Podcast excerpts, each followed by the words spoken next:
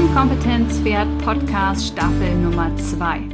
So, wir stehen kurz vor dem Jahreswechsel und deswegen möchte ich nochmal den Fokus auf Vorsorgemaßnahmen lenken, denn ich bin ja ein Fan von Plänen und 2023 steht die Impfpflicht für Turnierpferde für Herpes an und deswegen gibt es aktuell nächste Woche am 28.11. um 20 Uhr nochmal ein kostenloses Live- ähm, Live-Workshop in Kooperation mit Zoetis Deutschland, wo wir über Präventionsmaßnahmen gegen Herpes sprechen. Du findest wie immer den Link in den Show Notes und jetzt geht's in die aktuelle Folge. Dort bin ich zu Gast bei Pferd erklärt bei der lieben Steffi und wir sprechen über, gibt es eigentlich die ideale Pferdehaltung und wenn ja, wie sieht die aus? Viel Spaß!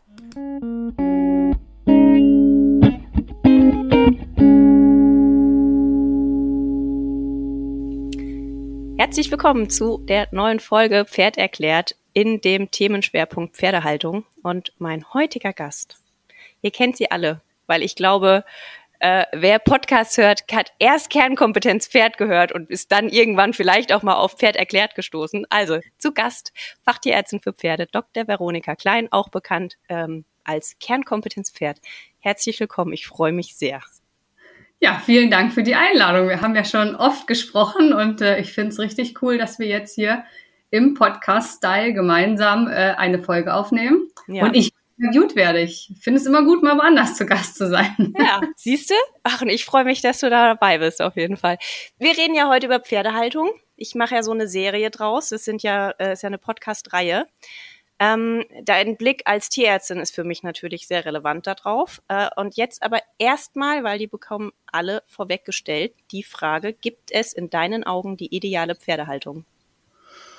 Ähm, ich würde sagen, nein. Für mich ist Pferdehaltung immer ein Kompromiss, der besser und schlechter ausfallen kann, das definitiv. Aber ideal wäre ja für mich dann wirklich pferdegerecht, atypisch, bedarfsgerecht und jedes Pferd, was wir natürlich aus der Natur rausnehmen, eine Haltung, also einsperren, wenn wir es mal plakativ bezeichnen wollen, ist ein Kompromiss. Und deswegen würde ich sagen, ideal, auch dann auch noch für alle Parteien schwierig. Ich sage immer, es gibt überall einen Misthaufen in jedem Stall und du musst halt gucken, mit welchem du am besten zurechtkommst. das stimmt. Ob du ihn direkt am Eingang findest oder ob er ein bisschen versteckt ist. Ja, genau. Dann, ähm, wie wichtig ist dir das Thema Pferdehaltung und warum? Also, dass es dir wichtig ist, ja, deswegen lade ich dich ja ein. Aber warum? ist tatsächlich so eins meiner Stecken-Herzensthemen, würde ich fast sagen.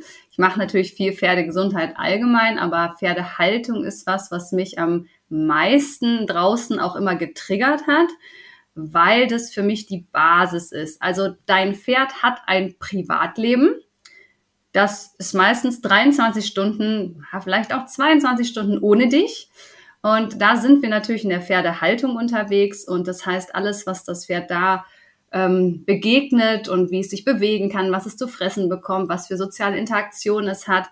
Das macht am Ende für mich einen Großteil des Fundaments der Gesundheit aus, dass wenn das nicht passt, alles andere für mich meistens so ein bisschen, will nicht sagen Augenwischerei, aber es ist so ein bisschen Kratzen an der Oberfläche, weil ohne eine vernünftige Haltung die anderen Sachen doch eher, ja, nicht den Hauptteil ausmachen. Von daher ist für mich schon Haltung eines der Kernthemen und weil da noch echt viel Optimierungspotenzial herrscht. ja. Ja, das stimmt. Das heißt, den Huster, den kannst du zwar jeden Tag inhalieren, du könntest aber auch die Haltungsform ändern. Genau. Ne? Genau, okay. Und was ist deine persönliche bevorzugte Pferdehaltungsform? Gibt es da eine? Ja, ich bin ja Fan vom Paddock Trail. Also mhm. ne, Bewegungsanreize schaffen für das Pferd, weil für mich zwar ein Offenstall auch schon natürlich deutlich besser ist, wenn er gut gestaltet ist, das sei mal außer Acht, das, also das muss man natürlich immer beachten. Ähm, aber auch da stehen die Pferde natürlich viel an den Heuraufen, deswegen ich möchte noch mehr quasi die, die, den Bewegungsanreiz. Für mich ist ja auch Bewegungsmangel so ein Riesenproblem ähm, insgesamt in der Pferdepopulation. Und deswegen finde ich den Paddock Trail mit der Idee der Bewegungsanreize, Propriozeptionstraining eigentlich innerhalb des, des Haltungssystems schon ähm, finde ich auch flächentechnisch, dass man das optimal ausnutzt in einem Stall ähm, und auch die einzelnen Elemente, dass man auch die Umwelt mit beachtet, also nochmal eine Totholzecke macht für Insekten und Nager und Vögel und ähm, Büsche und Bäume mitpflanzt, mh, hm, vielleicht auch eine Wasserfurt macht. Also all diese kleinen Elemente, die man in so einen Paddock Trail integrieren kann. Und für mich ein positiver Aspekt fürs Pferd und auch für die Umwelt. Und äh, das, denke ich, sind zwei Sachen, die wir immer mehr zusammenfügen sollten. Und wann macht welche Haltungsform Sinn? Also ist der Paddock also Trail immer sinnvoll, ne? Also ich bin auch ein Riesenfan, aber ist er immer sinnvoll? Das kommt natürlich immer aufs Pferd an und auf dem, warum das Pferd da eingestellt wird. Also sagen wir mal für einen Krankenstall, ein Reha-Zentrum, ein Ausbildungsbetrieb, ein Verkaufsstall, Pferdekliniken. Äh, also geht natürlich überhaupt nicht. Also ne, wenn das Pferd reinkommt, dann eine gewisse Zeit bleibt im Betrieb und wieder geht, geplant wieder geht, dann haben wir einen sehr hohen Wechsel, eine Fluktuation, die einfach viel zu hoch wäre. Es wäre für das Pferd und für die bestehende Herde total unfair, das Pferd dauernd rein und raus zu integrieren. Dann geht es natürlich nicht. Ähm, dann muss man sagen, Pferde, die asozial aufgezogen worden sind, also Einzelhaltung ähm, im Fohlenalter, bis sie drei waren, dann auch nur mit der Mutter groß geworden, also keine gleichgesinnten oder unterschiedlich altrigen Geschlechter verschiedene, sagen wir es mal so, ähm, Herden erlebt haben, da kann die Integration tatsächlich wirklich schwierig werden, je nachdem, was für eine Herde man hat. Das heißt, wenn die Pferde die Pferdesprache nicht gelernt mhm. haben, es gibt Stimmen, die sagen, es geht trotzdem, es dauert nur ein, zwei Jahre, aber für mich praktikabel, wer will zwei Jahre ein Pferd integrieren? Also das sehe ich nicht in Pensionsbetrieben. Ähm, da ist es sehr, sehr schwierig, muss man sagen. Und dann Pferde mit Vorerkrankungen. Mhm. Ähm, Sprich, die haben ihr ganzes Leben in der Box verbracht, haben jetzt eine Arthrose entwickelt und dann sollen die innerhalb einer Woche in einen Paddock Trail integriert werden. Wir gehen von 23, sagen wir 20 oder 18 Stunden Stehzeit, einmal von sieben Tagen schwuppdiwupp in den Paddock Trail und das Pferd läuft natürlich deutlich mehr und der Körper ist darauf gar nicht ausgelegt. Das heißt, es kann auch einfach sein, dass es keinen Sinn macht in der jetzigen Lebenssituation, dass man das entsprechend vorbereiten muss, damit das Pferd dann mit der Veränderung einfach zurechtkommt. Also ich bin schon der Meinung, dass es für jedes Pferd machbar ist. Mhm. Kommt auch ein bisschen auf die Herdengröße und Herdenzusammensetzung an. Also wenn ich einen Rentner habe, sollte der vielleicht in eine Rentnergruppe gehen und nicht in eine vier- bis zehnjährige Gruppe mit ähm, krassen Sportpferden, weil da einfach ein bisschen mehr Party herrscht, als vielleicht für den Rentner gut ist mit seiner Arthrose. Also es kann prinzipiell sein, dass ich nicht den passenden Stall finde in meiner Umgebung, der das alles hergibt. Das schließt aber nicht aus, dass das Pferd in der Offenstallhaltung per se nicht zurechtkommen würde. Also da würde ich nochmal ganz klar unterscheiden. Ich kriege oft gesagt, ja, aber für mein Pferd ist das überhaupt nichts. Ja, das sehe ich ein bisschen anders. Vielleicht ist die Haltungsform mit der Herdenstruktur, Bodenbefestigung für dein Pferd hier nicht geeignet, aber prinzipiell ist ein Pferd ein Pferd. Mhm und kann wohl draußen 24 Stunden leben. Mhm, so ging es meinem. Der war im Aktivstall und die Herdenzusammensetzung war nichts. Der war so rangniedrig, der wurde nicht an, in die Heuautomaten gelassen, hat abgebaut. Ende der Geschichte. Also Aktivstall, der war an sich super und da waren ganz viele top gepflegte, gesunde Pferde, aber für meinen war das eben nichts.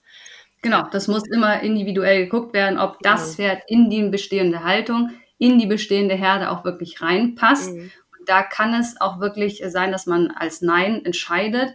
Auch wir haben, äh, wo ich in Pension ja stehe, im Paddock Trail, auch da gibt's eine Klausel im Vertrag, wo drin steht, wenn das Pferd nicht zurechtkommt, müssen sie quasi wieder gehen, mhm. sodass für beide Parteien die Möglichkeit besteht, hier wieder rauszugehen, ähm, weil es einfach manchmal, wie gesagt, Alter ist manchmal ein Problem, Vorerkrankungen ist ein Problem, je nachdem, wie sie sozial interagieren, ist ein Problem. Heuraufen, weil da sagst du auch was, kommt halt darauf an, was für Fütterungssysteme wir drin haben. Meiner wurde zum Beispiel bei ganz vielen äh, Stellen nicht angenommen oder wollten sie nicht haben, weil der Meter 80 groß ist.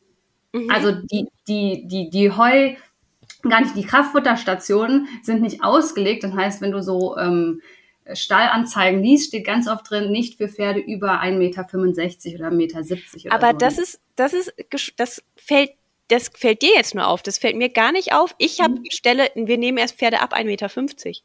Ach, witzig. Also da wird meiner, ich habe einen Endmaßpony 1,48. Also ich kenne es genau andersrum. Ist immer die Frage, aus welchem Blickwinkel man wahrscheinlich guckt, ne? Aber muss ich in ein paar Tagen ein bisschen was drunter kleben. Da habe ich auch gedacht. Genau. Mal länger den Schmied nicht und einmal aufwölben und ja, genau, kriegt man dann schon die 1,50. Ähm, du hast eben gesagt, es gibt Einzelfälle, die nicht so gut integrierbar sind. Ich sehe sehr viel mehr Pferde in Einzelhaltung auch auf dem, auf dem Koppeln stehen, hm. als ich glaube, dass sie wirklich nicht herdentauglich sind. Siehst du das auch so? Ja, das Problem bei den Einzelpaddocks oder Wiesen ist natürlich so ein bisschen, wie lange stehen die da drauf und was machen die am Rest des Tages. Also auch per se da wird das Pferd prinzipiell schon herdentauglich sein, wenn man es lassen würde oder die Umstände es zulassen würden. Mhm. Das Problem ist ganz oft meiner, als ich den noch in der Boxenhaltung hatte vor vielen Jahren, war der auf dem Paddock auch absolut unausstehlich mit den anderen Pferden und die mhm. Leute wollten nicht, dass meiner mit ihren Pferden raus, weil er dauernd gezwickt und gespielt hat und das heißt, wenn das Pferd natürlich viel Zeit in der Box verbringt, haben wir natürlich sehr viel Energie mehr im Pferd was natürlich dann meistens rausgelassen wird, wenn sie auf die Einzelwiesen oder Wiesen rausgehen. Mhm. Das kann ein Problem sein in der Interaktion der Pferde. Plus muss man natürlich auch sagen, du reißt sie jedes Mal aus der Herde raus, um am nächsten Tag wieder reinzuwerfen. Das heißt, jeden Tag diskutieren sie oder besprechen oder argumentieren sie neu, wer denn heute fürs Aufpassen zuständig ist. Und das kann natürlich äh, sehr anstrengend für die Pferde sein, weil sie jedes Mal die Rangordnung wieder neu sortieren. Es muss nicht immer so sein, aber es kann halt sein. Und dann kann es schon einfacher und verletzungsfreier sein, wenn man sie einzeln auf die Wiesen stellt, wenn sie am Tag nur ein bis vier Stunden rauskommen, weil man da jedes Mal natürlich wieder diese ja, Diskussionen untereinander hat ähm, und auch nicht so viel Platz ist man kann sich meistens auf der Wiese nicht unterstellen. Wir haben nichts zu mhm. trinken, wir haben keine Heuraufen. Also das entspricht ja keiner Haltung, sondern einer, einer zusätzlichen Bewegung, zusätzlich frischer Luft. Und deswegen ist es da schon auch manchmal schwierig, wenn man die Pferde, wie gesagt, nur eine Stunde einmal am Tag und dann regnet es drei Tage, dann dürfen sie gar nicht raus und dann werden sie wieder zusammengestellt. Das ist natürlich schon schwieriger, als wenn man eine bestehende Herde hat. Trotzdem glaube ich auch, so wie du sagst, ist es schon für viele Pferde möglich, aber man traut sich nicht aufgrund der Angst, dass das Pferd was als Verletzung bekommen könnte. Hm. Jetzt kennst du ja, hast ja schon angedeutet, du kennst als Tierärztin natürlich unterschiedlichste Ställe und unterschiedliche Haltungen. Gibt es irgendein oder mehrere Fälle, wo du sagst, das waren die schlimmsten Pferdeunterbringungen, die du je erlebt hast? Also so tierschutzrelevant oder einfach, wo es dir, weiß ich auch nicht, die Fußnägel gekräuselt hat oder. Das passiert leider immer mal wieder. Also für mich absolute No-Gos sind Pferdehaltung ohne Fenster fürs Pferd. Und da kenne ich leider so ein paar alte Scheunen, wo dann Pferdeboxen an die Wand gemacht worden sind und dann kommt man rein und das Pferd kann nirgendwo rausgucken. Und wenn abends die Türen zugemacht werden oder im Winter, dann ist da halt finster. Also da gibt es halt keine Frischluft, da gibt es gar nichts. Ähm, und dann hat man natürlich den Heuboden drüber und den Schimmel an der Wand und überall hängen Spinnweben und der Müll liegt in jeder Ecke. Ist leider gar nicht so selten, muss ich sagen. Ja, also das ist nichts, was jetzt irgendwie, was ich nie zu sehen bekomme, sondern eher öfters. Ähm, Gerade wenn es so alte Stahlgebäude sind. Mhm. Ist natürlich das Umbauen auch immer so eine Sache, mal von Aufwand und Kosten abgesehen, aber das, ja, wenn es sich mal so eingeschlichen hat, das sehe ich schon viel, diese fensterlosen Boxen, finde ich, sollte gar nicht mehr vorkommen. Ähm, Worst Case sind natürlich dann so Sachen, wo Pferde angebunden werden. Auch das habe ich noch erlebt in den letzten Jahren. Ist ja jetzt keine klassische Ständehaltung, aber eine furchtbare Box, wo das Pferd angebunden war vorne. Ähm, also auch das habe ich schon gesehen, äh, viel zu kleine. Also ja, das ist nichts, was jetzt nicht mehr vorkommt. Man ist natürlich in so seiner Blase. Äh, Gerade was Social Media angeht, zeigen die meisten ja auch nur das, was hübsch aussieht. Aber selbst da, wenn man mal in so ein paar Influencer-Fotos genauer hinguckt, ich bin da ja sehr kritisch, wenn ich auch mal angefragt werde, da stehen schon noch viele Boxen ohne Fenster, die man da so sehen kann. Ähm, ja, was macht man? Man spricht natürlich erstmal mit den Leuten ähm, auf einem diplomatischen Weg und erklärt, warum das denn jetzt so nicht mehr sinnvoll ist. Weil haben wir schon immer so gemacht. Hier stehen seit 100 Jahren Pferden. Ähm, da muss man ja auch erstmal Argumentationen vorbringen. Und wenn ich als Tierarzt gerufen werde, haben wir meistens einen Husten oder eine Kolik oder eine Strahlvoll. Also man hat meistens einen Aufhänger, dass man das einfach besprechen kann. Ähm, und aus Tierschutzgründen, aber auch aus Kostengründen macht es natürlich zum Beispiel für das Hustenpferd Sinn, mal den Stall zu kärchern, ein Fenster reinzuschneiden äh, und Windnetze reinzusetzen. Und ich muss sagen, die meisten, wenn man vernünftig miteinander in die Kommunikation geht, setzen das sogar um. Also gar nicht mal so, dass vielleicht morgen alles gemacht wird, mhm. aber so peu à peu merkt man, dass ja das Heu weggeht aus der Stallgasse, mal gefegt wird einmal die Woche, also nicht am Boden, sondern halt mhm. die Gitter. Mhm. Und plötzlich wird ein Fenster reingebrochen. Ähm, und wenn es richtig gut läuft, dann sogar ein Paddock irgendwie nach draußen. Also ich merke schon, dass die Bereitschaft da ist, wenn man dann direkt mit den Leuten spricht. Wenn es gar nicht geht, dann kann man eine anonyme sogar Anzeige beim Veterinäramt ähm, quasi äh, ja, melden.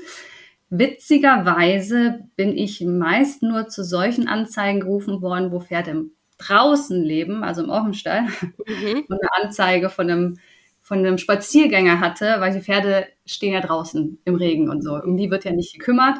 Das heißt, meistens werde ich eher mit dem Veterinäramt dazu gerufen, es Offenstallhaltung sind. Also wir haben schon immer so ein bisschen, wenn wir wieder jemand Verzweifelten am Telefon haben, sage ich immer, also wenn man als Offenstall nicht einmal angezeigt worden ist, dann ist man kein richtiger Offenstall. Ist natürlich übertrieben, um Gottes Willen, aber ja, ja. Ne, um die Leute so ein bisschen zu beruhigen, das ist ja. was, was häufiger vorkommt, weil die, die natürlich in der Box stehen, wo alles verriegelt ist, die sieht natürlich keiner. Also ist da die Anzeigenhäufigkeit auch geringer. Aber das wäre natürlich eine Möglichkeit, es am Veterinären anzuzeigen. Ja, aber mit welch, das ist, das ist halt spannend, ne? Weil wann, wann macht man's? Ich kenne hier eine Fläche, da stehen jetzt im Winter die Pferde zu sechst auf Flächen, die nicht dem, dem, dem Bundes, äh, dem BMEL Vorschriften oder Leitlinien entsprechen. Ne? Da heißt es ja bis zwei Pferde 150 Quadratmeter, jedes weitere Pferd 40 Quadratmeter. Ist natürlich auch noch eine enge Kiste. Ähm, gibt ja Studien, die sagen, ab 330 oder 300 mhm. Quadratmeter pro Pferd geht erst das Aggressionslevel gegen Null. Ähm, so, äh, ja, jetzt sehe ich da diese sechs Pferde auf vielleicht sechs Pferde auf 200 Quadratmeter, vielleicht 250. Zeige ich das jetzt schon an? Also du kannst es natürlich versuchen. Genau.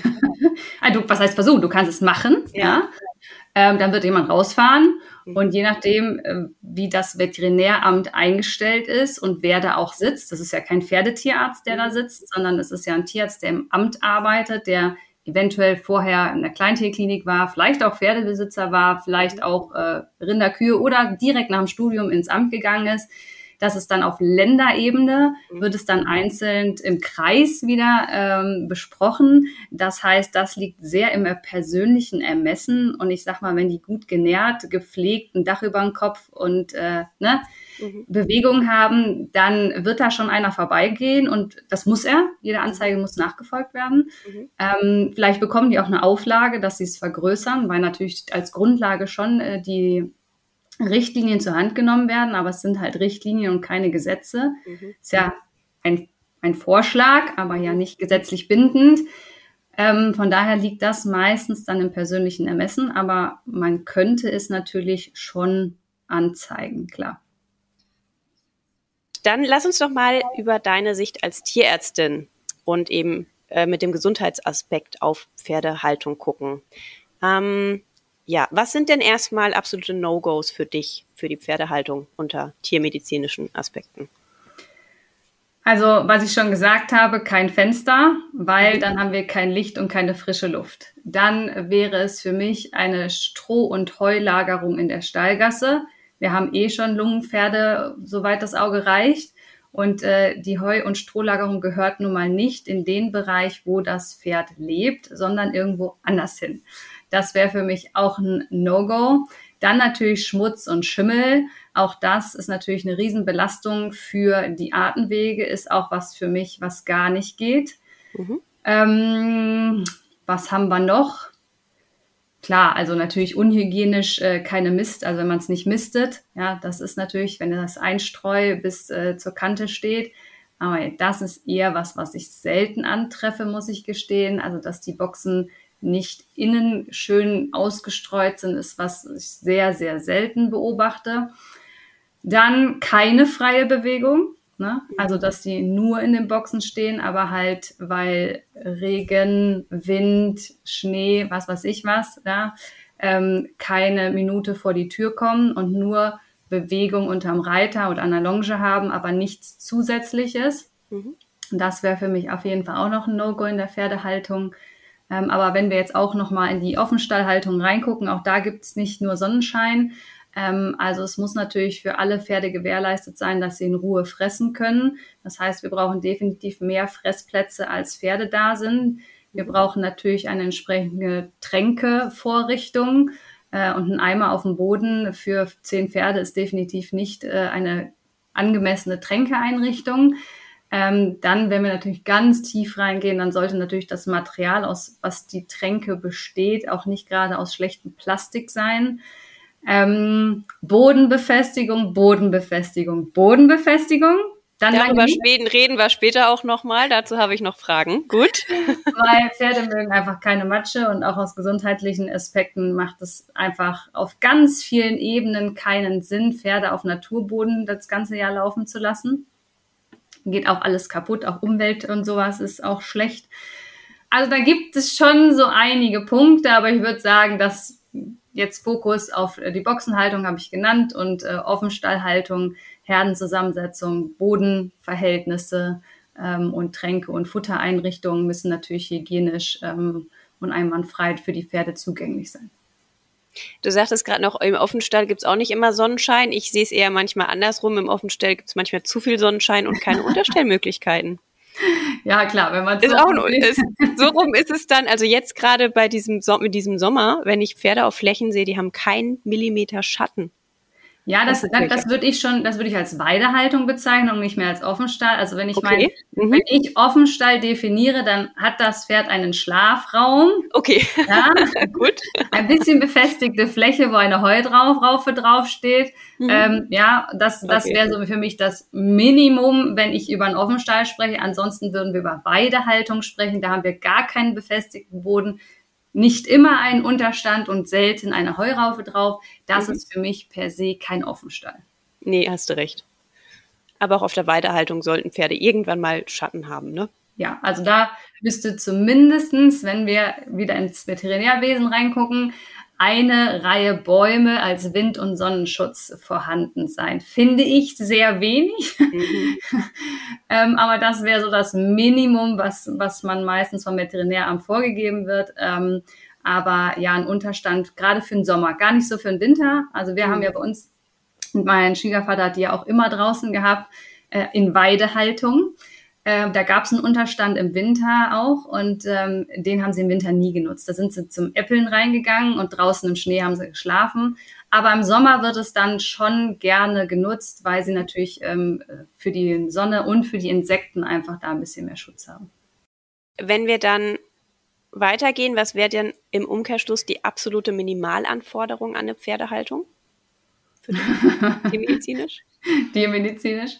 Also ich würde immer auf die Grundbedürfnisse vom Pferd gucken. Das Pferd hat ja nicht, also das ist jetzt nicht unendlich viel, aber wir wollen natürlich äh, eine artgerechte und bedarfsgerechte Fütterung ähm, quasi abdecken können. Das heißt, äh, wir wollen eine Heufütterung. Im Idealfall gibt wieder alte Pferde, bei denen das vielleicht nicht so geht, aber im Idealfall wollen wir die Heufütterung haben. Auch hier der Hinweis, für mich sind Pferde Dauerfuttersucher, keine Dauerfresser. Das weiß man mhm. ja inzwischen, dass wir das gewechselt haben. Das heißt, für mich ist per se nicht 24-7 Heu notwendig. Haben wir auch eher mehr Probleme als gute Dinge miterlebt, äh, wenn wir so auf die Gewichte der Pferde gucken. Aber eine art- und bedarfsgerechte Fütterung sollte vorhanden sein. Das wäre das Minimum. Ähm, wenn wir noch beim Futter bleiben, natürlich das Wasser, dass das in Ordnung sein muss. Ähm, dann brauche ich als Grundbedürfnis natürlich Schlaf und Sicherheit. Ähm, das heißt, da muss genügend Platz sein, damit sich jedes Pferd hinlegen kann und das auch tut, weil es sich sicher fühlt. Und natürlich Grundbedürfnis, Pferd ist ein Lauftier. ähm, dass natürlich die Möglichkeit besteht, das Pferd sich von A nach B äh, bewegen zu dürfen, zu können. Das müsste auch gewährleistet sein. Und was wäre denn für dich als Kompromiss die Mindeststundenanzahl an Auslauf? Also jetzt mal für dir persönlich gesprochen, was eventuell machbar ist. Ne? Also dieses eine Stunde raus am Tag. Deswegen frage ich dich ganz persönlich. Ne? Die Richtlinien sprechen unterschiedliche Sprachen. Ja, in, der, in den Richtlinien steht ja mehrstündig mhm, freie genau. Bewegung. Das ist mhm. aus meiner Definition mindestens zwei, weil eine Stunde mhm. ist nicht mehrstündig. Richtig. Also müssten wir laut Vorgaben mindestens dem Pferd zwei Stunden freie Bewegung gönnen können, täglich mhm. wohlgemerkt. Plus eine Stunde Reiten sind wir bei drei Stunden. Das muss ich gestehen, das wäre mir persönlich viel zu wenig. Also ich lade ja immer alle ein, ein Bewegungsprotokoll für ihr Pferd zu schreiben und das in einem Kreisdiagramm äh, aufzuzeichnen. Das machen wir ja im Kurs. Mhm. Ähm, weil man dann einfach plakativ mal optisch sieht, was man da tut. Weil ich höre ganz oft, ja, aber mein Pferd geht ja vier Stunden raus und zwei Stunden wache ich was mit dem. Ja, da bleiben aber noch krass viele Stunden übrig. Also statt den Fokus auf die Stunden zu legen, die das Pferd bewegt, ist mal umzudrehen, zu gucken, wie viel bewegt es sich denn nicht. Mhm. Und also ich ich bin ja, wie gesagt, der Fan von sehr viel Bewegung. von daher müsste für mich mindestens das Pferd schon den ganzen halben Tag raus, von morgens bis mittags ähm, und dann nachmittags oder abends noch geritten werden. Also das wäre für mich schon das Minimum. Also eine Stunde Reiten, eine Stunde Auslauf. Damit kann ich persönlich nicht leben. Mhm. Ähm, in welchen Haltungsformen beobachtest du denn so welche Erkrankungen oder Verletzungen? Ja, also das, was wir in den Offenstellen natürlich schon viel sehen, sind Hautabschürfungen, äh, Trittverletzungen, ähm, ne, also alles, was so an Macken am Körper angeht, äh, wo die Leute sehr oft sehr schnell anrufen, weil man es offensichtlich sieht, mhm. sind für mich Bagatellen. Da machst du ein bisschen sauber, selbst wenn die Fleischwunde schlimmer aussieht. Der Körper ist ein Wunderwerk, der macht das schon wieder, das heilt auch wieder gibt schlimmstenfalls eine kleine Narbe. Ich meine, wen interessiert's? Das sind alles Dinge, die weggehen. Mhm. Das, was ich halt viel in den Haltungen sehe, wo die Pferde viel stehen, sind für mich Krankheiten, die schleichend entstehen. Sehnenschäden, ja, ähm, Arthrose, Lungenproblematiken. Das ist nichts, was so von heute auf morgen plötzlich Bäm da ist, und deswegen sieht man die Ursache nicht so darunter liegend, ja. Und dann heißt es oft, ja, mein Pferd ist in ein Loch getreten oder ja, der ist jetzt halt alt, der hat halt jetzt Arthrose oder naja, der hat halt immer mal ein bisschen gehustet, das sind die Pollen. Glaube ich nicht. Also für mich ist das das Konglomerat aus, Pferd ist ewig viel gestanden, das heißt, alle Grundbedürfnisse sind nicht erfüllt worden. Das, dadurch leidet der Körper extrem des Pferdes und geht einfach kaputt. Knorpel, Sehnengewebe. Es kommt zu Mikroläsionen, die summieren sich über die Zeit auf. Und dann kommt es halt irgendwann zum Überlaufen des Fasses und dann habe ich halt den manifestierten Schaden. Und das sind Schäden, die ich wirklich viel mehr in Haltungen sehe, wo, wie gesagt, die Stehzeit mehr ist als die Bewegungszeit. Und das sind alles Sachen, die nicht einfach morgen wieder weggehen. Das sind ja meistens Sachen, die eine sehr lange Heilungs- Zeit brauchen, plus es bleibt immer das schwächste Glied ähm, und sind teilweise irreversibel und gehen nicht wieder rückwärts. Und zusätzlich braucht es eine dauerhafte Managementbegleitung für diese Krankheiten.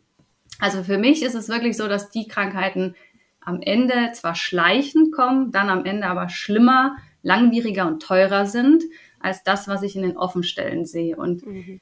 also das, wovor die Leute manchmal Angst haben, gebrochene Beine im Offenstall, toi, toi, toi, habe ich noch nie im Offenstall gesehen. Also, dass ein Pferd so getreten worden ist, dass es quasi äh, ein Bein gebrochen hat, habe ich nur beim Laufen lassen äh, erlebt. Also das ne, in der Halle freies Laufen lassen. Ähm, Pferde an irgendwelchen Gegenständen angebunden, an die sie nie angebunden gehören, von Gullideckel bis Zaunpfählen. Ja, ähm, oder wirklich Unfälle. Aber im Straßenverkehr zum Beispiel oder beim Reiten, dass ein Pferd stürzt. Aber wirklich im Offenstell selber, muss ich gestehen, habe ich das noch nicht erlebt. Also gleichzeitig dein Plädoyer, ne? Ich glaube, das hört man raus. nee, geht ja darum nicht. Genau. Also das, das hatten wir, wir haben ja schon mal so ein kleines Insta-Live gemacht zum Thema ähm, Vorbereitung auf den Tierarzt. Und da hatte ich dich ja auch schon mal so ein bisschen gefragt und dachte so, ich kann jetzt mal rauskitzeln, wie toll jetzt irgendwie die Paddock-Haltung ist, Paddock-Trail-Haltung und so. Und da hast du gesagt, nee, es sind halt andere Macken. Aber es ist schon so. Ein Pferd aufs Turnier fahren, das hast du damals gesagt, das eine Macke hat, ja, das wird gesehen. Ja. Das Pferd, was aber einen Sehenschaden hat, wird nicht gesehen, weil es ist erst gar nicht auf dem Turnier. Ja, da habe ich äh, leider auch unschöne Erlebnisse gehabt. Das stimmt, dass wirklich Leute, die ihre Pferde draußen haben, danach zu mir gekommen sind und gesagt haben, der Richter hat in der, ähm, in der Siegerehrung gesagt, das Pferd hätte ja die drei Backen und sie sollten sich gut überlegen, wo das Pferd denn ähm, sonst wohnt, nicht, dass es dann kaputt geht. Also da wurden sie mehrfach drauf angesprochen, weil das Pferd halt drei Hautabschürfungen hatte. Wow. Hm. Ja, okay. Oh ja, Gott. Das ist halt das, was offensichtlich zu sehen ist. Ne? Aber das ist am Ende nicht das, was schlimm ist aus meiner tierärztlichen Sicht. Ja, ja. Ich denke da gerade über die Lösung nach. Es gibt doch, es gibt doch äh, Trockenshampoos mit unterschiedlichen Haarfarben. ein bisschen. okay. So, anderes Thema. Du hast ja schon ähm, unterschiedliche Betriebe unterstützt, ihre Haltungsform umzubauen. Darüber möchte ich ganz gerne mit dir sprechen, weil ich bin mittlerweile so, seit ich das so weiß, ich fahre so, ich fahre ja auch als Trainerin unterschiedliche Ställe an und immer wenn ich da, ich gucke mir das immer aus dem Gesichtspunkt an, oh, wo könnte ich denn da noch einen Trail bauen? Also so fahre ich mittlerweile und guck und ob die nachts in der Box stehen oder nicht, darüber kann man ja nochmal reden, ne? Aber auch einfach tagsüber das, das, das Bewegungsmanagement irgendwie anzupassen. Also so fahre ich jetzt gedanklich da schon immer rum. Und deswegen mal die Frage an dich. Was für Betriebe waren das? Wie waren die vorher? In was für eine Haltung haben die dann gewechselt? Wie ist das so aufgebaut? Ähm, ja, und wie bist du da vorgegangen? Sind die auf dich zugekommen oder kam das aus dem Gespräch, weil die Tierärztin empfiehlt? Das ist nämlich auch ein guter Punkt, wo du vorhin sagtest, wenn du dann mit denen sprichst, ich merke das ganz oft, dass wenn der Tierarzt etwas sagt zu dem Stallbetreiber, hat das natürlich einen ganz anderen Wert, als wenn der Einsteller was zum Stallbetreiber sagt. Ja, also es waren alles klassische Boxen, äh, wirklich Boxenhaltungen. Und ähm, also die sind meistens alle auf mich zugekommen. Klar, manchmal mhm. war es so, dass ähm, ich einen Patienten behandelt habe oder immer wieder an dem Stall war und gesagt habe, wir müssen eine Haltungsoptimierung machen, wir müssen eine Haltungsoptimierung machen, wir müssen eine Haltungsoptimierung machen. Ähm, und irgendwann haben sie dann gesagt, so, wir sind soweit, wir würden gerne. Ähm, und dann habe ich die ähm, quasi wirklich eins zu eins beraten und bin mit denen durchgegangen. Ähm, von daher glaube ich, war es meistens so eine Kombination aus, ich komme, weil was war, habe dann gesagt, dass das Grundproblem zu lösen die Haltungsoptimierung ist, wir jetzt aber akut natürlich jetzt natürlich ein Hustenpulver geben oder wegen dem Sehnenschaden eine Pause machen oder die Arthrose behandeln, aber dass da drunter liegende, die langfristige, nachhaltige Lösung in der Regel die Umstellung des Pferdes oder halt die Anpassung der Haltung vor Ort sein. Und dann haben wir wirklich die Boxen, also die Gebäude, wo Boxen drin waren, haben wir komplett entkernt jedes Mal. Ähm, und das sind die Schlafräume geworden. Mhm. Und vor diesen Gebäuden sind ja meistens befestigende Flächen. Die sind quasi Auslauf geworden. Und dann hat man noch um die Wiesen, die ja eh da waren, einen zweiten Zaun gezogen. Und das war quasi dann der Paddock Trail. Und das, was wo ich ja immer für plädoyiere, wie gesagt, ist die Bodenbefestigung. Daran wird meistens in der ersten Instanz gespart. Ähm, ich verstehe auch warum, weil es natürlich auch teuer ist und aufwendig ist, aber meistens ziehen die Leute dann im zweiten oder dritten Jahr nach, weil der erste Winter ohne befestigte Böden ist halt ungeil. Braucht man nicht drüber sprechen. Mhm. Ähm, aber es war eigentlich immer so, dass es so eine Kombination aus Ansprechen der Missstände und ein Ansprechen meinerseits, ob ich nicht helfen könnte, war. Das heißt, es wurde auch für die Pferde in den jeweiligen Stellen natürlich mehr Richtung Herde und nicht mehr, ne? Also habt ihr, hast du das Gefühl, dass die Einsteller da fein waren? Oder gab es da dann auch so ein bisschen Fluktuation? Weil ich meine, ich kenne es nur, dass eigentlich alle Paddock-Trails voll sind. Die Leute suchen ja danach. Das Gefühl habe ich schon. Ja, ähm, also es war ein bisschen unterschiedlich. Bei den meisten war es so, dass alle geblieben sind. Mhm. Und manche haben gesagt, sie wollen das einfach partout nicht. Die mhm. haben dann, da waren halt noch Paddock-Boxen auch in dem Betrieb oder es war noch ein anderer Stalltrakt mit Boxen noch. und dann sind die da halt hingezogen und alle, die wollten, sind in den Trail oder in den umgebauten Stall gegangen. Ähm, bei dem anderen sind, glaube ich, ein, ein oder zwei gegangen, weil es in der Herde hinterher nicht funktioniert hat. Aber ist klar, bevor man umbaut, sollte man auf jeden Fall Aufklärung betreiben. Ich habe bei dem einen Stall habe ich dann einen Vortrag über Paddock-Haltungen halt eine Stunde was erzählt, was Vorurteile, Nachteile, wie man das macht, warum ich das empfehle. Ähm, das führt natürlich zu sehr viel Akzeptanz und dann natürlich sehr langsam in die Eingewöhnung, in die Umstellung. Ähm, am besten im Sommer schon mal die ganzen Pferde auf eine Wiese, dass die sich alle kennen. Und dann ist der Umzug nicht mehr so schwierig, aber spannend bleibt es natürlich trotzdem. ähm, aber wirklich viel Fluktuation haben wir eigentlich nicht gehabt, also in keiner Stelle. Ja. Und dann habe ich eher gedacht, wie du sagst, die Leute suchen danach, dann werden die überrannt. Dem ist nicht so witzigerweise. Nein. Ich empfinde das auch so, dass viele sagen, oh, wir wollen auf jeden Fall unsere Pferde umstellen, ähm, wir wollen es auf jeden Fall anders machen. Und dann haben sie immer gesagt, naja, aber wir haben ja hier nichts in der Gegend. Wir haben jetzt hier fünf Paddock Trails inzwischen in der Gegend und es gäbe die Möglichkeit für die Leute. Und jetzt, wo die Möglichkeit da ist, trauen sie sich aber nicht. Also ich habe leider die Erfahrung gemacht, wir haben die Möglichkeiten geschaffen und sie werden dann nicht angenommen oder es wird mal versucht, ein Pferd hatten wir auch gehabt, hingestellt und dann beim Beginn der Eingliederung ist das Pferd ein bisschen hin und her gerannt, was natürlich bei der Integration immer mal passiert.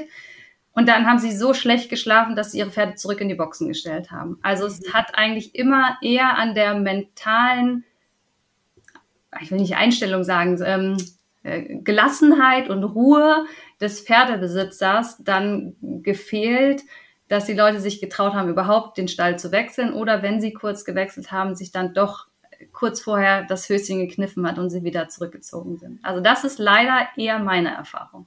Ach, das ist ja ein Ding.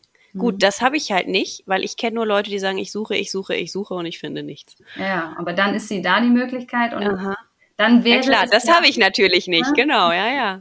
Leider. Ja, und dann ist es ja auch wieder die Herdenkonstellation, ne? Wird das mein alter Rentner da noch irgendwie dazu passen? Was mache ich, wenn nicht? Ja, klar. Also da habe ich leider ja die andere Seite erlebt. Ja. So, das heißt, in deinen Fällen war es so, dass die Stallbetreiber auf dich zugekommen sind. Mhm. Mir geht's ja eher, mein Ziel wäre ja jetzt, dass Leute diesen Podcast hören und sagen, wie toll, lass doch mal den Stall umbauen. Absolut. so, ne, das wäre ja mein Ziel. Weil bisher ist es eher so, dass also die meisten Betriebe, die ich so kenne, die sagen ja, wenn dir das nicht passt, dann geh halt woanders hin. Die sind eher weniger bereit, überhaupt Umbaumaßnahmen umzusetzen. Genau, aber dann wäre ja die Frage, wie könnte man die motivieren und wer zahlt das Ganze? Gibt es da Subventionen oder so? Gibt es da irgendwie sowas? Das glaube ich das nicht, aber am Ende so schön. Äh, so viel Aufwand ist es ja nicht. Es ist ja alles da. Am Ende musst du ja mhm. nur die Boxen rausreißen und am besten dann noch die Boxen-Innenwände für viel Geld weiterverkaufen. Mhm. Hast du schon mal ein bisschen Grundinvestition gut. für eine Trogtreppe und drei Meter äh, Bodenbefestigung? Sehr gut. Guter Tipp, guter Tipp. Also weiterverkaufen, gut. ähm, von daher, also ich habe das immer mit relativ wenig Aufwand gemacht. Also wir haben keine neuen Gebäude hochgezogen, wir haben nichts, also wir haben die, die Wiesen umgesteckt und den Boden befestigt, da wo es unbedingt nötig war. Ja. Äh, und das war's. Also mehr ist eigentlich nicht passiert. Von daher.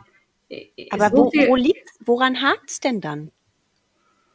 Scheuen die Leute den Mehraufwand? Ist es so bescheuert, irgendwie diese ganzen Trails abzuäppeln im Vergleich zu Boxen zu misten? Wo ist, wo ist, wo glaubst du, könnte da? Also ich sehe den Mehraufwand gar nicht, weil äh, ich sehe bei uns die Boxenpferde und die müssen jeden Tag raus und reingebracht werden. Die müssen alle einzeln gemistet werden, die müssen alle einzeln mit der Hand gefüttert werden. Äh, Im Winter haben sie keine Auslaufmöglichkeiten, müssen sie auf ein kleines Stück gestellt werden. Also mhm. du hast dieses Pferd mindestens dreimal am Tag in der Hand, viermal. Mhm. Ähm, plus, wenn du es noch reitest, also fünfmal, sechsmal hast du das Pferd am Kopf und du musst mindestens dreimal in die Box reinrennen, um Futter zu geben und dann nochmal, um sauber zu machen. Das hast du beim Paddock Trail ja alles nicht oder beim Offenstall. Also da brauchst du ja die Pferde nicht mehr anfassen. Der Heuballen wird von außen reingefahren, hält drei Tage, brauchst du also nur alle drei Tage Heu füttern. Ähm, und abäppeln, du machst ja nicht mehr jeden Tag deine Box, sondern du machst ja in der Gemeinschaft, wir sind 15 Leute, mache ich einmal die Woche mit einer Partnerin äh, den Paddock Trail. von daher ist es ja unterm Strich viel weniger Arbeit. Also den Mehraufwand sehe ich überhaupt nicht. Also mhm. wenn es einmal läuft, ist es aus meiner Sicht für alle Beteiligten viel weniger Arbeit, als diese ganzen Boxen einzeln zu bestücken. Mhm. Ähm, also wahrscheinlich ist es einfach die Veränderung mhm. an sich, die Angst macht. Und auch ich habe echt schlecht geschlafen die ersten drei Monate. Dann kam Kyrill, dann kam Frederike, diese ganzen Windstürme. Überall ist alles von den Dächern gekommen und ich habe gedacht, oh Gottes Willen. Dann erster, erstes Jahr äh, war der schlimmste Regen überhaupt seit September bis Dezember hat es nur durchgeregnet gehabt und wir hatten noch keine ähm, Böden befestigt und solche Scherze. Also das war schon ja aufregend plus den ganzen Gegenwind von von den ganzen anderen Stellen auch teilweise ähm, wie könnt ihr nur und das wird bestimmt nichts. Und also die Leute haben vor dieser Veränderung, glaube ich, so einen Respekt, mhm. dass es eher daran scheitert, mal loszugehen. Und es ruckelt auch im System, wenn man sowas umstellt. Das steht außer Frage. Ne, ich sage mal, das ruckelt halt, bevor wir den nächsten Gang schalten. Das mhm. ist normal, ist bei uns im Leben auch so. Also ich glaube, es ist per se die Veränderung, die einen einschüchtert oder einen abhält. Ja, warum machen wir nicht alle dreimal die Woche eine Stunde Sport? Frage ich dich, woran liegt? Gibt keine vernünftige Erklärung dafür. Also ich glaube, das ist viel Kopfsache. Ich glaube nicht, dass wir das Problem an Fläche, Finanzen, ich glaube, das haben wir nicht, oder Aufwand wäre. Ich glaube, es ist eine Kopfsache. Das ist super interessant. Ich hätte jetzt gedacht, ich weiß es nicht, was es vielleicht ist. Vielleicht das mit der Schubkarre durch den Matsch, ja, dafür muss man halt die Böden befestigen, ja, das ist halt im Zweifel teuer. Also bei mir ist so, unsere Pferde müssen so, ein, so einen 300 Meter Treibgang erstmal hoch, bis sie auf der Koppel sind und in, bei mir ist es hier vorderer Odenwald etwas hügelig. Also wie man diesen Treibgang befestigen könnte, weiß ich nicht, weil der ist halt einfach so leicht, leichte Anhöhung. Also das alleine das wüsste ich nicht, wie man das gibt bestimmt Wege mit Auskoffern und Schotter ja, und Platten ja. und so. Aber was alleine das dann kostet, ob das, ich hätte gedacht, dass es so ein Kostenthema ist. Oder kommen wir doch mal zu den Bodenbelegen. Was heißt denn, wie, wie, wie kann man das denn unterschiedlich gestalten, die befestigten Böden? Also Paddock Trail klassisch bedeutet ja, wir wechseln alle fünf Meter den Bodenbelag, damit die Hufe und so äh, ne, Input bekommen. Ähm, wir haben tatsächlich unterschiedliche Bodenbeläge und auch die, wo ich ähm, das Umbauen betreut habe oder mit begleiten durfte, auch die haben viele unterschiedliche Böden, von Hackschnitzel über Sand, über auch ein bisschen Naturboden, ähm, also Platten, ähm, Schweinespalten. Ja, wenn man natürlich in der Landwirtschaft unterwegs ist, kann man am günstigsten Schweinespalten schießen. Mhm. Ähm, Im Tausch gegen Boxenwände, wenn man Glück hat. Genau, zum Beispiel. Aber idealerweise haben wir das Drei-Schichten-System, ne? also wirklich auskoffern, ähm, dann quasi grobes äh, Schotter rein, dann eine Trennschicht und dann eine Tretschicht. Die Trennschicht kann alles möglich sein, kann ein Vlies sein, kann äh, ein Kunstrasen sein, können Platten sein und obendrauf die Tretschicht kann dann wieder Sand sein, Hackschnitzel sein, ähm, was auch immer einem da so zur Verfügung steht. Ähm, das ist, kann sehr unterschiedlich gestaltet werden. Ich würde immer mal gucken, woran, wo kommt man dran und es sollte, wenn wir zum Beispiel Kunstrasen nehmen, kann man den manchmal gebraucht einfach bei eBay bekommen, mhm. der schon versandet ist. Ähm, ist super, wenn wir darunter einen sehr ebenen Weg haben. Mhm. Ansonsten tritt sich der Rasen rein und dann ist es auch wieder nur Matsche. Also das mhm. macht dann auch nicht so viel Sinn. Es gibt ein schönes Buch, das heißt das Matschbuch. Mhm ähm, wo ganz viel, auch Lavagestein, also da werden die verschiedensten Materialien äh, werden da vorgestellt und auch praktische Fälle, die das benutzt haben. Und man kann das relativ günstig umsetzen, weil ein Landwirt hat in der Regel einen Trecker und eine Schaufel vorne dran. Das heißt, auskoffern ist per se kein Riesending. Also das können die meistens alles in Eigenleistung machen. Mhm. Wir haben äh, faktisch auch einfach grob Schotter von verschiedenen Baustellen geschenkt bekommen, weil die mussten damit ja weg. Und mhm. ob die das entsorgen oder ob wir es bei uns halt als Steine eingekoffert haben, war das für die halt die charmante Lösung. Wir haben auch ein Zementwerk nebenan, was natürlich durch die Sprengungen ganz viel Steine hat. Also auch da einfach mal in der Gegend rumfragen. Auch da kommt man dann meistens günstig dran. Mhm. Und die Platten haben wir teils einfach in Eigenarbeit verlegt. also dann braucht man auch dafür keine Arbeitsstunden. Mhm. Also ich glaube, es lässt sich schon auch günstig machen. Aber gut, wenn man die High-End-Lösung haben will, ähm, wo jemand kommt und einem die Wege alle fertig macht, dann mhm. kostet es natürlich schon ein paar tausend Euro. Also mhm. und die Bodenbefestigung ist wirklich wichtig. Also Sehnen, Strahl, Sandaufnahme, ja, die, Be die Bewegung wird total im Winter eingeschränkt. Die laufen nicht mehr, diese Matschdinger. Wenn es dann friert, habe ich die reinste Buckelpiste. Damit mhm. können die umgehen. Es ist nicht so, dass die Pferde das nicht können. Die lernen darauf zu laufen. Also unsere galoppieren nie über die gebuckelte Eispiste. Das, also so doof sind sie ja nicht, wenn sie das gelernt haben. Aber es ist nicht ideal. Das heißt, die Bodenbefestigung sollte schon ein besonderes Augenmerk drauf gesetzt werden. Und würdest du dann noch mal was über die Weglängen sagen? Was, wie lang sollte sowas sein oder wie breit oder gibt es da Empfehlungen? Gibt es da auch irgendwelche Literatur oder so? Oder ähm, also in den Paddock Trail Büchern wird natürlich, ähm, also Länge wäre mir per se erstmal egal. Jeder mhm. Meter, der da ist, ist ein guter Meter. Mhm. Äh, Breite steht was dazu. Da wird empfohlen drei bis fünf Meter. Mhm. Also wir haben bei uns sehr breite Wege, weil wir das nach der Vorstellung oder nach den Idealen damals gebaut haben. Ist ein bisschen viel. Es kommt auch wieder auf die Herdengröße an natürlich und wie die sich verstehen. Und ob du auch in den Ecken dann ähm, haben wir quasi größere Bereiche, wo eine Totholzecke oder eine Raufe oder so steht, da können die sich wieder ausweichen. Der von meiner Schwester ist in einem Betrieb gestanden, da war der Weg 80 Zentimeter breit. Also da, wenn sich zwei begegnet haben, musste der eine umdrehen und in die andere Richtung laufen.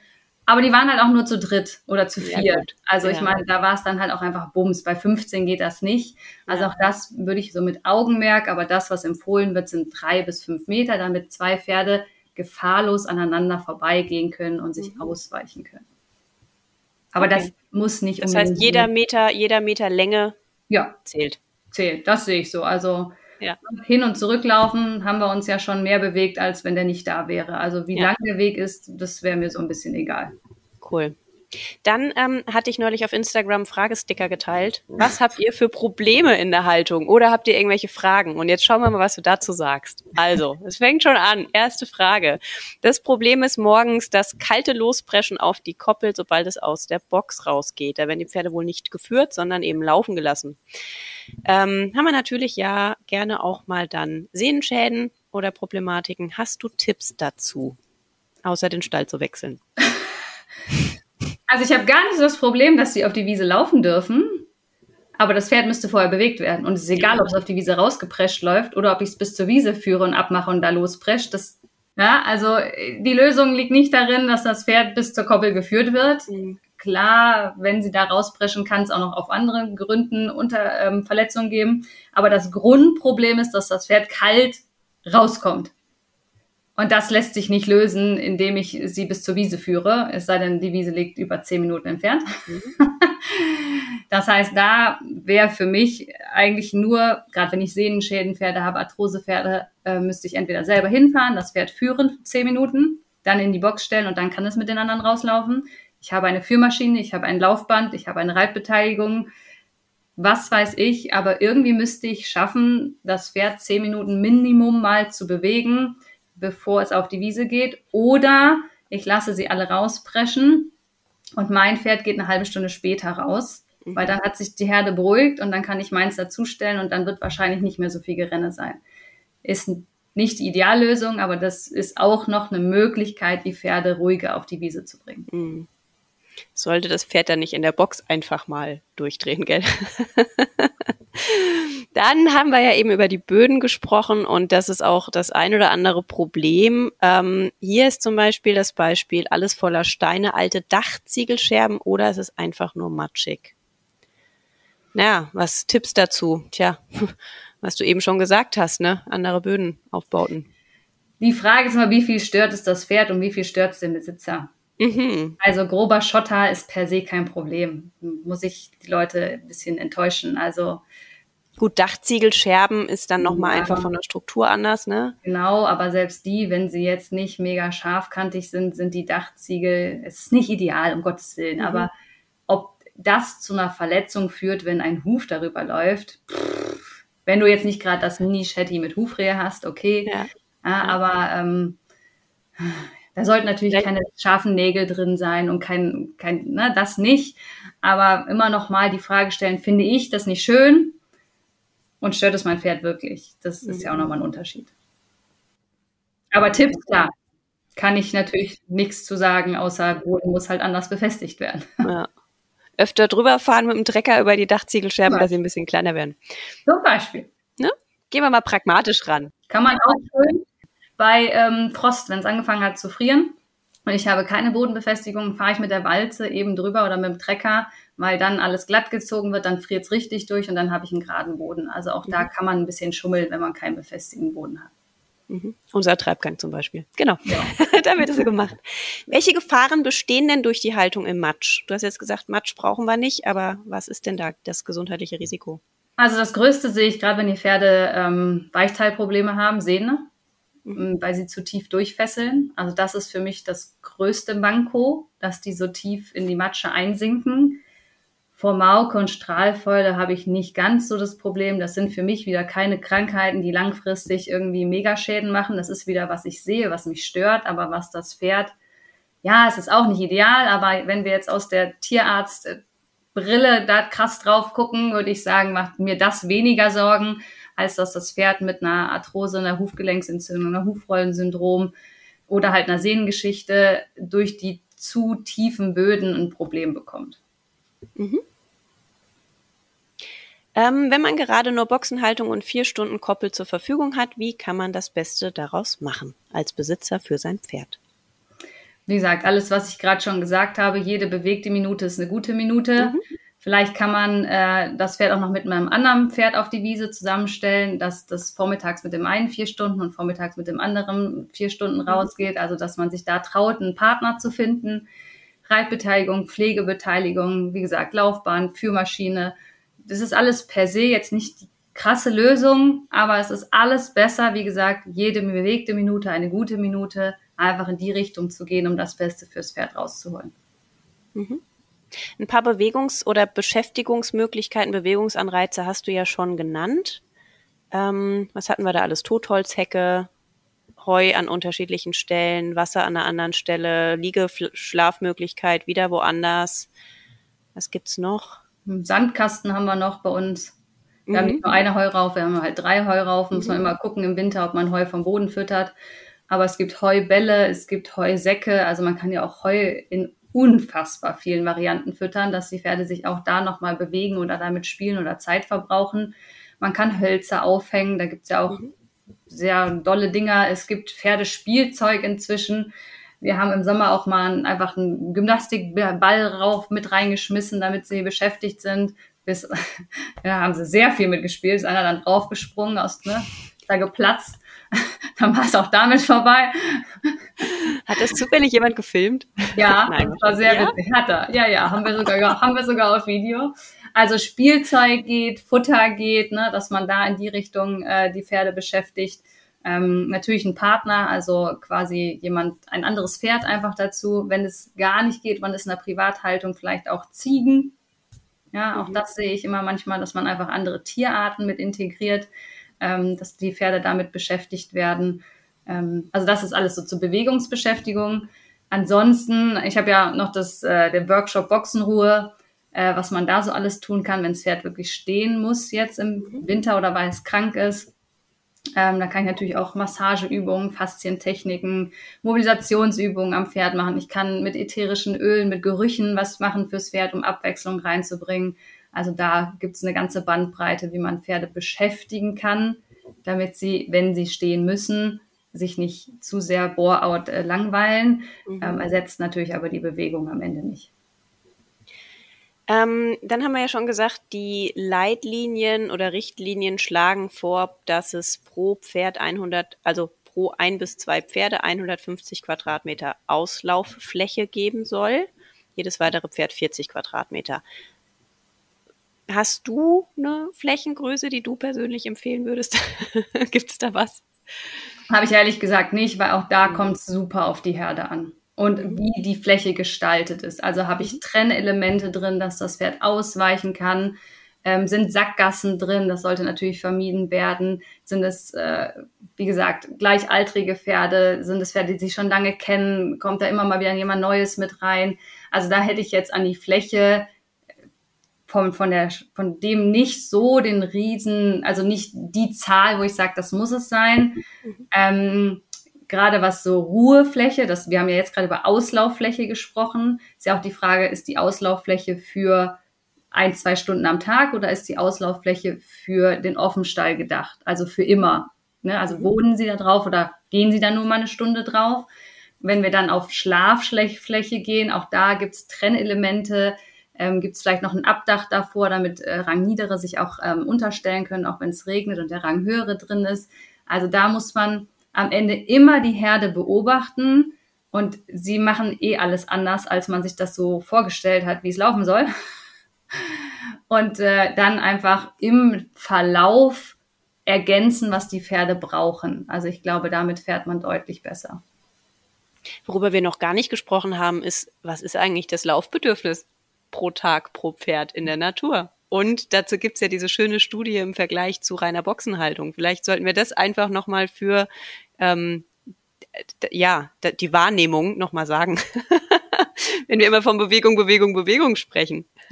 Also man sagt so 15 bis 30 Kilometer in der Natur, Schritt, kontinuierlich langsam mit Kopf unten. Das ist so das, was man bei Natur gehaltenen Pferden quasi beobachtet oder gesehen hat.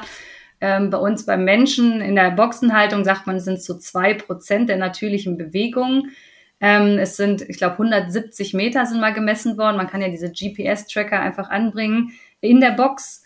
Und ähm, wenn man reitet eine Stunde, kommt drauf an, ob du Schritt reitest, trabst, wie viel, aber sagen wir mal zwei bis acht Kilometer, sagen wir jetzt mal roundabout aus dem Bauch, äh, schaffst du dann wahrscheinlich.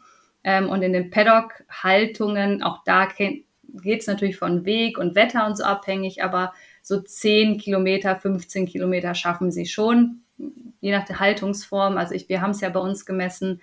Also natürliche 15 bis 30 Kilometer. Trail wäre schön, wenn sie so 10 Kilometer schon schaffen und Box sind halt so 170 Meter. Also und 24 Stunden Boxen halt. Genau, ne? bei 24 ja. Stunden immer. Ähm, und es sind halt in der Box rückwärts, seitwärts und Drehbewegungen. Und das Pferd draußen läuft halt geradeaus. Das macht halt eigentlich keine Rückwärtszeit- und Drehbewegung in dem Maße. Das heißt, nicht nur das Pensum, sondern auch die Art der Bewegung hat sich verändert, wenn wir sie aufstellen. Was glaubst du, warum werden die Herbst und im Herbst und Winter die Auslaufzeiten für Pferde in vielen Stellen zeitlich reduziert? War auch eine Frage. Naja, weil weniger Fläche für mehr Pferde vorhanden ist, weil ja der Winterauslauf schon befestigt sein sollte, idealerweise. Mhm. Und diese Flächen weniger sind als die Weideflächen, weil befestigte Fläche immer teurer ist und auch genehmigt werden muss. Wir können ja auch mal, mhm. selbst wenn man wollen würde, ist es ja so, dass Flächenversiegelungen immer eine Baugenehmigung voraussetzen. Und gerade wenn wir im Außenbereich sind, wird es sehr kompliziert mhm. bis fast unmöglich, Böden zu befestigen. Also manchmal ist es gar nicht der Wille, sondern einfach, dass die Genehmigung fehlt. Mhm. Ähm, das heißt, wir haben weniger Fläche im Winter als im Sommer, also muss ich mehr Pferde auf weniger Fläche packen. Wenn ich die dann nicht alle gleichzeitig draufstellen kann, dann muss ich sie wechseln. Zack, habe ich natürlich weniger mhm. pro Pferd vorhanden. Und dann ist natürlich auch noch Frost, Kälte, Dunkelheit. Wir haben auch weniger Stunden am Tag. Also wenn ich sonst von morgens um fünf bis abends um zehn äh, die Pferde rausstellen konnte, geht es halt jetzt nur noch von neune bis fünfe. Ja, also mhm. habe ich auch noch weniger Zeit zur Verfügung. Ähm, von daher, und viele bringen auch einfach nicht raus, wenn es nass ist. Mhm. Aufgrund der Böden, wenn sie nicht befestigt sind, um sie zu schützen. Also das sind schon viele Faktoren, warum es weniger wird im Winter. Mhm. Äh, nächste Frage auch nochmal zur Bewegung war, welches Verhältnis von Boxenhaltung und Training oder von Boxenhaltung und Bewegung braucht es im Vergleich zur Weidehaltung? Also die Weidehaltung spricht dich nicht davon frei, dein Pferd zu bewegen oder zu trainieren. Das wollen mhm. wir mal kurz vorne ranstellen, weil eine mhm. Weidehaltung hat mal null Bewegungsanreize. Was macht das Pferd? Steht und hat den Kopf unten am Grasen. Da nimmt es noch ziemlich viel Flüssigkeit auf mit dem Gras. Das heißt, das Tränkebedürfnis ist auch geringer. Das heißt, die Bewegungsanreize gehen gegen null. Mhm. ähm, von daher muss ich gestehen, die Frage ist mir nicht ganz klar. Also du musst dein Pferd immer bewegen und trainieren, egal wo es lebt. Das ist wirklich Bums. Mhm. Bewegung ist halt die Kapazität, also unter 40, 30 Prozent der körperlichen Kapazität. Training wäre über, also sagen wir mal mindestens 50, 60 Prozent. Und das halt in entsprechendem Wechsel, bei Belastung und Entlastung im Wechsel natürlich dann am Ende das ausmacht, aber mhm. weder die Boxenhaltung noch die Offenstallhaltung noch die Weidehaltung würden dich theoretisch davon befreien, dein Pferd zusätzlich zu bewegen oder zu trainieren. Mhm. Ist wahrscheinlich eher dann die Art und die Dauer und Länge der Arbeit, ne? Die dann wahrscheinlich vielleicht mit dieser Frage gemeint war. Ansonsten kann der Fragesteller mir auch gerne nochmal schreiben und genau. Äh, nach, nach. Also GPS-Messer dran messen und dann weißt du quasi, was dein Pferd in deiner Haltung läuft und dann kannst du quasi entscheiden, wie viel du noch bewegen möchtest. Wenn du es aber reiten oder auf der Kreisbahn bewegen oder arbeiten möchtest, muss es auch trainiert werden. Nicht nur bewegt, dann müsste es sogar ja auch trainiert werden. Mhm. Empfiehlst du Paddock Trail mit oder ohne Gras? Kommt halt auch auf die Pferde an. Die übergewichtigen Hufrehpferde brauchen definitiv kein Gras. Mhm. Ähm, und ich würde nie einen Trail nur auf äh, Naturboden machen. Das heißt, wir wollen ja eigentlich schon befestigten Boden haben für den Winter. Auch mhm. sonst habe ich ja wieder nicht den richtigen Offenstall, sondern dann sind wir wieder in der Weidehaltung. Ähm, das heißt, ich würde empfehlen, in der Mitte die Wiese zu haben, damit ich Weide habe die aber schonen kann bei schlechtem Wetter, dass ich sie zumachen und außenrum halt befestigten Boden habe. Und die Pferde, die halt die Weide nicht dürfen, sind ja super dann aufgehoben auf dem Gang und die, die wir Weide dürfen, können in die Mitte auch auf die Wiese. Also das ist Pferde und ja, situationsbedingt abhängig, aber ich würde nie empfehlen, nur einen Trail auf Naturboden zu machen. Wobei ja auch das, die Grasfläche auf, auf ist dem auch weg. Trail nicht, irgendwann ist er weg, genau. Ich wollte gerade sagen, als mit 15 Pferde da rumlaufen, dann ist da auch kein ja. Gras mehr. Nee, eben, richtig, genau. Äh, die Frage hattest du schon so ein bisschen beantwortet, nämlich, was antwortest du auf die Aussage, für mein Pferd ist die Haltung in einem Bewegungsstall nichts? Ja, die habe ich, würde ich sagen, beantwortet. Genau. Oder auch andersrum der Mythos, das ist ein Sportpferd, der kommt nicht mehr als zwei Stunden raus. Ja, das ist natürlich absoluter Blödsinn. Ähm, schönstes Beispiel ist sicherlich Uta Gräf, die ihre Pferde alle draußen hat und bis S reitet. Ähm, aber auch bei uns im Stall, wir haben L-Dressurpferde, M-Dressurpferde, wir haben Pferde, die auf dem Bundeschampionat gelaufen sind, die noch nie eine Box von innen gesehen haben. Äh, die zwei Aber sind die nicht müde? Das ist doch auch sowas. Sind die noch leistungsfähig, wenn die den ganzen Tag draußen rumrennen? Das ist ja auch noch so ein schöner Mythos. Die sind doppelt so leistungsfähig. Nicht in den ersten drei Wochen, weil man mhm. darf auch erstmal ankommen und so. Mhm. Ähm, aber danach haben die ja 23 Stunden in ihrem Privatleben trainiert, wo du gar nicht dabei bist. Das kannst du mhm. trainingstechnisch gar nicht aufarbeiten. Das kriegst du nicht hin. Das heißt, mhm. am Ende sind sie viel fitter, viel reflexschneller und haben viel mehr Go als die Pferde, die halt weniger äh, draußen stehen. Also das ist einfach ein Trugschluss, muss man sagen. Mhm. Ähm, was kann man tun bei, zur Wurmbekämpfung bei riesigen Weiden, die nicht täglich abgeäppelt werden können? Also wir weiden unsere Apple auch nicht jeden Tag ab auf der Wiese. Auf dem Trail ja, aber die Wiese auch nicht. Ich würde es dann halt äh, quartalsweise schon einmal drüber laufen ähm, und sie dann im Winter halt leer stehen lassen, dass man Portionsweiden macht, damit die sich erholen können. Ne? Also da würde ich ein bisschen aufs Weidemanagement, Geilstellen wegschneiden, äh, Wechselbeweidung mit Rinden, Rindern kann man machen. Ähm, also da muss man ins Weidemanagement ein bisschen reingehen. Also per se geht die Welt nicht unter, wenn man nicht jeden Tag den, äh, die Wiese abäppelt, sondern dann würde ich einfach nochmal in die Kotproben reingehen. Was habe ich überhaupt für äh, Parasiten im Bestand drin? Was für eine Strategie ist da nötig? Wie ist die Altersstruktur? Bei Jungpferden sieht es auch nochmal anders aus als bei alten Pferden. Mhm. Also da müsste man ein bisschen tiefer in die Entwurmungsstrategie reingehen. Aber per se ist es aus meiner Sicht nicht nötig, jeden Tag die Weide abzuäppeln. Hast du Tipps für Pferde, die im Offenstall unter Pseudonarkolepsie leiden? Ja, da ist dann die Herde und der Schlafplatz wohl nicht richtig. Also Aus meiner Sicht müssten diese Pferde entweder nachts zum Schlafen woanders hin, ne, dass sie wirklich rausgenommen werden. Weil Pseudonarkolepsie heißt ja, sie haben einen REM-Schlafmangel.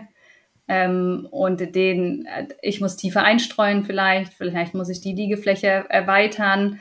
Ähm, also da muss ich krass ins Management reingehen, weil mit Gamaschen an den Füßen ist das Problem nicht gelöst. Ähm, was kann sonst gesundheitlich passieren, wenn ein Pferd in einer Haltungsform gestresst ist? Da ist Pseudonarkolepsie ja schon. Genau. Das ist auf jeden Fall schon so eins, eins. der Worst-Case-Szenarien, mhm. weil das echt schlimm ist fürs Pferd, aus ganz vielen Gründen. Ähm, dann natürlich Stress, alles, was Stress auslöst. Magen, ne? Magengeschwüre, aber natürlich auch, wenn der Cortisolspiegel im Körper zu hoch ist, weil ich dauernd Stress habe, habe ich meistens Infektionsprobleme. Ich habe Hautprobleme, ne? also Mauke kann man immer mal reingucken. Manche reagieren mit Husten, manche sind total gestresst auch beim Reiten. Also Stress auf jeder Ebene äh, macht ja das ACTH hoch, ne? wo wir jetzt wieder beim PPID alias Cushing ähm, mhm. gibt es ja oft, dass die Leute sagen, ja, Cushing ist gar nicht so häufig, die haben halt nur irgendwie einen Stressfaktor.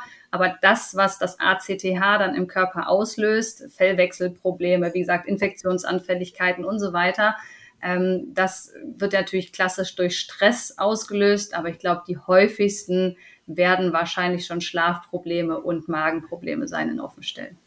Mhm. Leistungsabfall, körperlicher Abbau wahrscheinlich noch. Ja, ne? genau. auf jeden Fall. Mhm. Äh, gut, welche Tipps hast du denn für Pferdehalter im Allgemeinen? Also sowohl für Stallsuche als auch ähm, für ja, Reflexion der momentanen Stallsituation. Gibt es da noch was, was du ergänzend sagen willst? Du hast ja schon ganz viel erzählt. Mm, man ist nicht hilflos und man ist nicht abhängig. Man kann in jeder Haltung irgendwas verändern. Und wenn es nur ein Fenster gegen ein Windnetz auszutauschen ist, ähm, mhm. also ich glaube, man darf sich nicht ausruhen auf, ich kann ja eh nichts ändern, weil mir gehört der Stall halt nicht und äh, die Fronten sind schon so verhärtet. Das ist für mich äh, zu bequem und nicht die Wahrheit. Also man kann überall immer ein klein bisschen, wie, ne, wie ich so immer schön sage, jeden Tag ein bisschen besser. Ähm, geht immer, ihr seid nicht hilflos, versucht einfach in die Kommunikation zu gehen und einfach in dem, was da ist, was umzusetzen, heute eine Kleinigkeit. Das macht ja schon total viel aus. Es muss nicht gleich der Umzug in den Offenstall sein, das ist nicht realistisch. Aber wie gesagt, vielleicht macht man einmal die Woche Spinnweben feben. Das kann jeder machen. Das hat nichts mit, ich kann hier am Stall nichts ändern zu tun. Mhm. Ähm, oder die Tränke einmal die Woche sauber machen oder so. Keine Ahnung. Also, ne? Ein Heuraufen reinmachen in die, in, in die Boxen. Ähm, also da kann man sicherlich äh, in der Gemeinschaft Kleinigkeiten finden, die man optimieren kann. Vorm Fegen vielleicht mal, wenn die Pferde drin sind, vielleicht mal die Stallgasse wässern, dass es nicht so Sowas, genau. Also es gibt ja. immer eine Kleinigkeit zu tun, ähm, auch wenn einem nicht der Laden gehört. Da bin ich fest von überzeugt, dass jeder die Selbstwirksamkeit hat, in Eigenverantwortlichkeit was zu ändern. Übrigens auch, wenn jemand komisch guckt, dann kann man das trotzdem weitermachen. das musste ich schon feststellen. Ähm, letzte Frage, vorletzte Frage. Welche Tipps hast du für Stallbetreiber? Gibt's Nicht alles persönlich nehmen. Sehr gut. Reiten ist eine irrationale Leidenschaft, Pferde. Nicht alles persönlich nehmen, nach Hause gehen, atmen und dann die Kritik, die dahinter steckt, in, in allen steckt ein Funken Wahrheit, egal wie er vorgetragen wird, das nicht persönliche wegschieben und dann nochmal drüber nachdenken, ob man was ändern kann. Sehr cool. Und dann meine letzte Frage. Magst du lieber helles oder dunkles Mandelmus? dunkles. Absolut dunkles. Sehr gut, Steffi. Das musste mal geklärt werden. Muss mal geklärt werden. Ich danke dir für deine Zeit. Sehr gerne. Vielen, vielen, vielen Antworten. Hast du noch irgendetwas, was du gerne zu dem Thema mitgeben möchtest? Fällt dir noch irgendwas ein? Du hast quasi das Schlusswort. Mut wird immer belohnt. So lassen wir das stehen. Ich danke dir. Alles klar. Vielen, vielen, vielen Dank. Dank. für deine Einladung und äh, ja, viel Erfolg mit der schönen Reihe. Danke dir.